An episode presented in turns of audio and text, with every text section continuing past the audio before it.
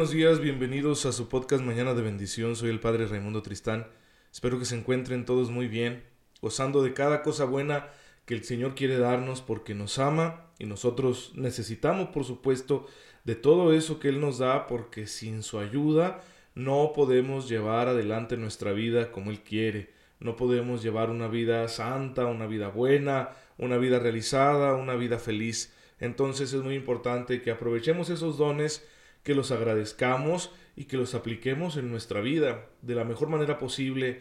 Cada día, cada instante, cada momento, en cada situación, tendremos la oportunidad de poder usar todas esas cosas que el Señor nos va dando y que siempre son muy necesarias para nuestra fe, especialmente cuando atravesamos alguna situación difícil como la que en la que nos encontramos hoy por esta pandemia del coronavirus, del COVID-19, y que nos ha puesto en esta situación de distanciamiento social, de semi-cuarentena, de muchas precauciones que hay que tomar y que supone muchos retos porque es adaptarnos a un nuevo estilo de vida y también porque la economía está sufriendo esta situación y va a sufrirla un poco más, la economía familiar. Entonces necesitamos mucho de la gracia de Dios para poder salir adelante eh, en medio de esta situación difícil sin perder el control de nosotros mismos, sin que el estrés nos vaya a llevar a donde no queremos. Entonces, Mañana de bendición quiere ser una pequeña ayuda, un pequeño servicio que también nos sirva para eh, enfrentar esta nueva situación de una mejor manera, con una mejor actitud. Eh, aprovechemos el tiempo para formarnos en la fe. Entonces tú puedes seguir haciendo tus actividades diarias y estar escuchando este podcast que ojalá te ayude a profundizar en tu relación con el Señor y aplicarte en serio a la vida cristiana. Bueno, vamos al grano. Estamos hablando de la fe. Y la fe tiene muchos aspectos, la fe es una realidad muy rica, la enseñanza de la Iglesia Católica es abundantísima y nosotros la estamos siguiendo a través del catecismo, catecismo de la Iglesia Católica, que tiene estos cuatro grandes apartados de los que ya habíamos hablado. Primero la sección dogmática que nos habla del contenido de la fe, es decir, del credo, y que lo va desmenuzando así poco a poquito para que no se nos pase ningún detalle. Luego viene el apartado litúrgico, que se trata de ver cómo la fe se celebra, y por supuesto que ahí entramos en los sacramentos. Luego viene este tercer apartado que nos ocupa, que es el moral, la dimensión ética de la fe cristiana y que es muy importante porque lo que creemos y celebramos estamos llamados a hacerlo vida, si no nuestra religión estaría incompleta y se convertiría en una cosa de ideas o de sentimientos y pues no es así, es ante todo de vida, de comportamiento, de conducta, sin ser un sistema moral en sí mismo, la fe cristiana tiene contenidos morales irrenunciables y es preciso que los conozcamos y por eso el catecismo nos los da a conocer a profundidad en este tercer apartado. Pero antes de entrar en materia y de ir siguiendo los números del catecismo, es preciso que tengamos un punto de partida. Y este punto de partida es antropológico, porque todo sistema moral, toda propuesta moral, va a partir de una determinada forma de ver al hombre. Según como se entienda al ser humano, así será la moral, así será la ética propuesta. Entonces nosotros necesitamos comprender bien cuál es la visión del hombre de la que estamos partiendo, que si está relacionada con nuestra fe, con nuestra religión, por supuesto que se trata de una visión bíblica, teológica. Entonces vamos a, a tomar un punto de partida antropológico, pero a partir de la Biblia a, partir de lo que nos dice la revelación, para que al entender lo que Dios ha pensado para el hombre, vayamos comprobando entonces el porqué de la propuesta moral que va a ser el cristianismo. Entonces hagamos un breve recorrido por la Biblia. Tenemos que empezar por el principio, el libro del Génesis. Capítulo primero, versículos 26 y 27. Es un texto muy conocido. Es donde está escrito que dijo Dios, hagamos al hombre. Y ya saben ustedes cómo es que Dios se propone hacer al hombre. A nuestra imagen y semejanza, dice el Señor. Conviene decir aquí que cuando nosotros leemos las narraciones del Génesis, nos vamos a encontrar con un lenguaje muy antiguo, que tiene vestigios mitológicos, pero que ya en su intención es un texto desmitificador, porque viene a dar un salto en la cosmovisión que los hebreos tienen de Dios y del universo. Diferente esa cosmovisión a la de los otros pueblos. Para empezar, ponen el origen en un solo Dios, un solo ser. Todo tiene su causa en un solo ser todopoderoso, que es el que crea y crea mediante su palabra, no mediante una batalla con otros dioses, ¿verdad? No mediante que se le cayó una parte y entonces esa parte de alguna manera se convirtió en el universo, ¿no? Sino que crea con su palabra, dice algo y entonces eso que dice existe, se verifica en la existencia. Entonces hay que tomar en cuenta eso para entender el Génesis. Otra cosa que hay que señalar es que cuando Dios dice hagamos, es un plural, los padres de la iglesia quisieron encontrar en este plural ya una manifestación de la Santísima Trinidad. Pero quizá eso esté muy lejos de la capacidad del autor, estamos hablando de alguien que escribió y compiló esto hace mucho tiempo, cuando todavía ni por asomo podían los hombres vislumbrar el misterio de la Santísima Trinidad. Entonces, ¿por qué ese plural? Bueno, probablemente se trata de un plural majestático. ¿sí? Los reyes de las naciones antiguamente hablaban de sí mismos en plural a la hora de hacer un dictado, a la hora de emitir un decreto para sus súbditos. De hecho, los papas mucho tiempo usaron ese famoso nos majestático, así se llama, ¿sí?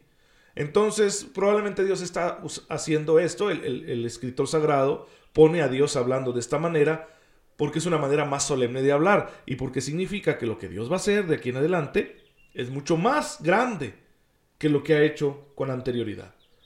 Entonces, por eso Dios habla de esta manera solemne. Hagamos al hombre. como A nuestra imagen y semejanza. Dios piensa al hombre y lo crea semejante a él mismo. Va a plasmar en él de una forma más directa sus atributos y sus cualidades a diferencia de con el resto de las criaturas. Entonces, ¿en qué consiste esta semejanza? Bueno, si damos un salto en la escritura hacia la primera carta del apóstol San Juan, capítulo cuarto, versículo 8, eh, nos dice el evangelista, el apóstol San Juan, Dios es amor. ¿Qué significa? Que la esencia de Dios es el amor. Entonces, si Dios nos hizo a su imagen y semejanza, ¿en qué consiste esta semejanza? En el amor. Todo lo que el hombre posee, sus cualidades y potencias, están pensadas para que pueda amar. Entonces el hombre está llamado a ser un ser que ama y que ama como Dios, es decir, con libertad y conciencia, porque si carecemos de estos dos elementos, no tenemos amor. El amor exige que haya libertad, el amor exige que haya conciencia. Si no se dan estos dos elementos, no hay amor. Entonces, Dios no quiso crear unos autómatas, unos robots que hicieran todo lo que Él quiere de forma que no pudieran pensar otra cosa sin quererlo realmente, sino simplemente obligados, porque para eso están programados. Pues no, Dios no quiso que fuera así, y por eso nos creó libres y conscientes para que pudiéramos amar, no simplemente obedecer, sino amar. Este es el hombre, pues, y es bueno. De hecho, ahí el texto bíblico termina diciendo que vio Dios que esto era muy bueno. ¿Sí? Es superlativo. Es más que simplemente bueno. Por eso la iglesia enseña, interpretando este texto bíblico, que el hombre es único entre todas las criaturas que existen sobre la tierra. El hombre es especial, el hombre es la cúspide de toda la creación. Y por eso Dios le va a dar al hombre una misión. Una misión que se expresa con estas palabras, sometan la tierra, domínenla. Eso es lo que Dios le da al ser humano como misión. Y a nosotros nos suena feo porque esas palabras de dominación y sometimiento ya no nos gustan, ya que estamos en este contexto donde vemos al hombre como un destructor. Pero el hombre no es destructor porque Dios lo haya creado así. Vendrá luego el pecado. Eso es lo que va a convertir al hombre en un abusador de la creación. Pero el, el hombre está llamado a dominar la creación, a ser el Señor de la creación, porque Dios le ha dado capacidad para eso. Entonces, esa es la misión que Dios en un principio le da al hombre. Junto con otra porque el hombre es creado en una dualidad sexual. Hay dos modos de ser humanos, hombre, varón, y hembra, mujer. Y en esta dualidad sexual hay un llamado a la complementariedad y a la fecundidad. Entonces el Señor quiere la propagación de la especie. El Señor le pide al hombre y a la mujer que formen familia, que se multipliquen, que se reproduzcan, porque de esa manera se reproducirá también el número de seres humanos capaces de amar a los que Dios quiere amar por sí mismos. Es que Dios tiene una capacidad inmensa de amar. Es infinita. No podemos ni siquiera imaginárnosla. Por eso entendemos que Dios haya querido crear, como dicen otros textos de la Escritura, millones y millones de ángeles.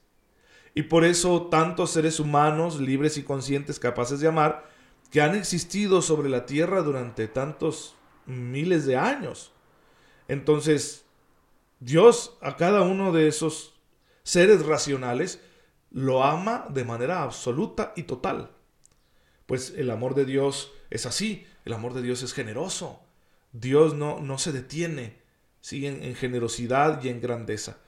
Pues ahí está el punto de partida, que vamos a seguirlo en los siguientes episodios para que entendamos muy bien a lo largo de las escrituras cómo esta visión del hombre que se va generando en la revelación, a través de la historia de Israel, a través de eh, la historia de la iglesia, ¿verdad? A partir de Jesucristo, vamos a ir viendo todas esas etapas y vamos a ir comprendiendo cómo se va formando una visión del hombre muy específica que luego nos servirá para entender el porqué de la moral cristiana. No podemos nosotros establecer de una manera seria y justificada un comportamiento moral tal y como lo propone la fe de la iglesia si no entendemos primero lo que Dios espera del hombre. Si no vemos primero la capacidad que el hombre tiene de hacer el bien y el mandato divino de evitar el mal. Y entonces nuestra moral será una moral plena porque la estaremos comprendiendo desde su raíz. Así que no se pierdan los siguientes episodios de Mañana de Bendición donde estaremos hablando de toda esta visión antropológica para que a partir de ella podamos fundamentar la visión moral, la dimensión ética de la fe cristiana y ya cuando entremos eh, en, sí en materia, entonces sí estaremos viendo punto por punto, número por número, el catecismo de la Iglesia Católica en este tercer apartado, que es el de la moral católica. Así que no se los pierdan, estén siempre bien conectados. Eh, les recuerdo que pueden seguir la misa transmitida en vivo en la página de Facebook del Seminario Arquidiocesano de Chihuahua a las 7 de la tarde todos los días. Y además, a partir de hoy, por la noche tendrán ustedes allí un video con un comentario que lo voy a llamar simplemente así porque me parece adecuado, cómo vivir la fe en tiempos de coronavirus. Así que no se lo pierdan porque estaremos dando muchos consejos para nuestra vida personal, para nuestra vida cristiana, en medio de estas circunstancias nuevas en las que el Señor nos pide ser responsables y ser santos. Eh, no se olviden de rezar por este servidor para que continuemos con nuestra misión, lo hagamos bien, lo hagamos como Dios quiere, que todo sea para su gloria. Y pues bueno, recuerden que yo también los tengo presente en mis oraciones, así que si alguno tiene una petición especial, mándenme un mensaje, un inbox a la página de Facebook Padre Ray. Vamos a terminar con el podcast del día de hoy y vamos a agradecer a Dios, por supuesto, por esta oportunidad. Padre, te bendecimos y te adoramos porque estamos agradecidos ya que tú nos concedes esta oportunidad de experimentar la vida, la gran aventura de la vida. Ayúdanos a aprovecharla bien, Señor, como un tiempo para aprender a amar, amarte a ti, amar a los demás.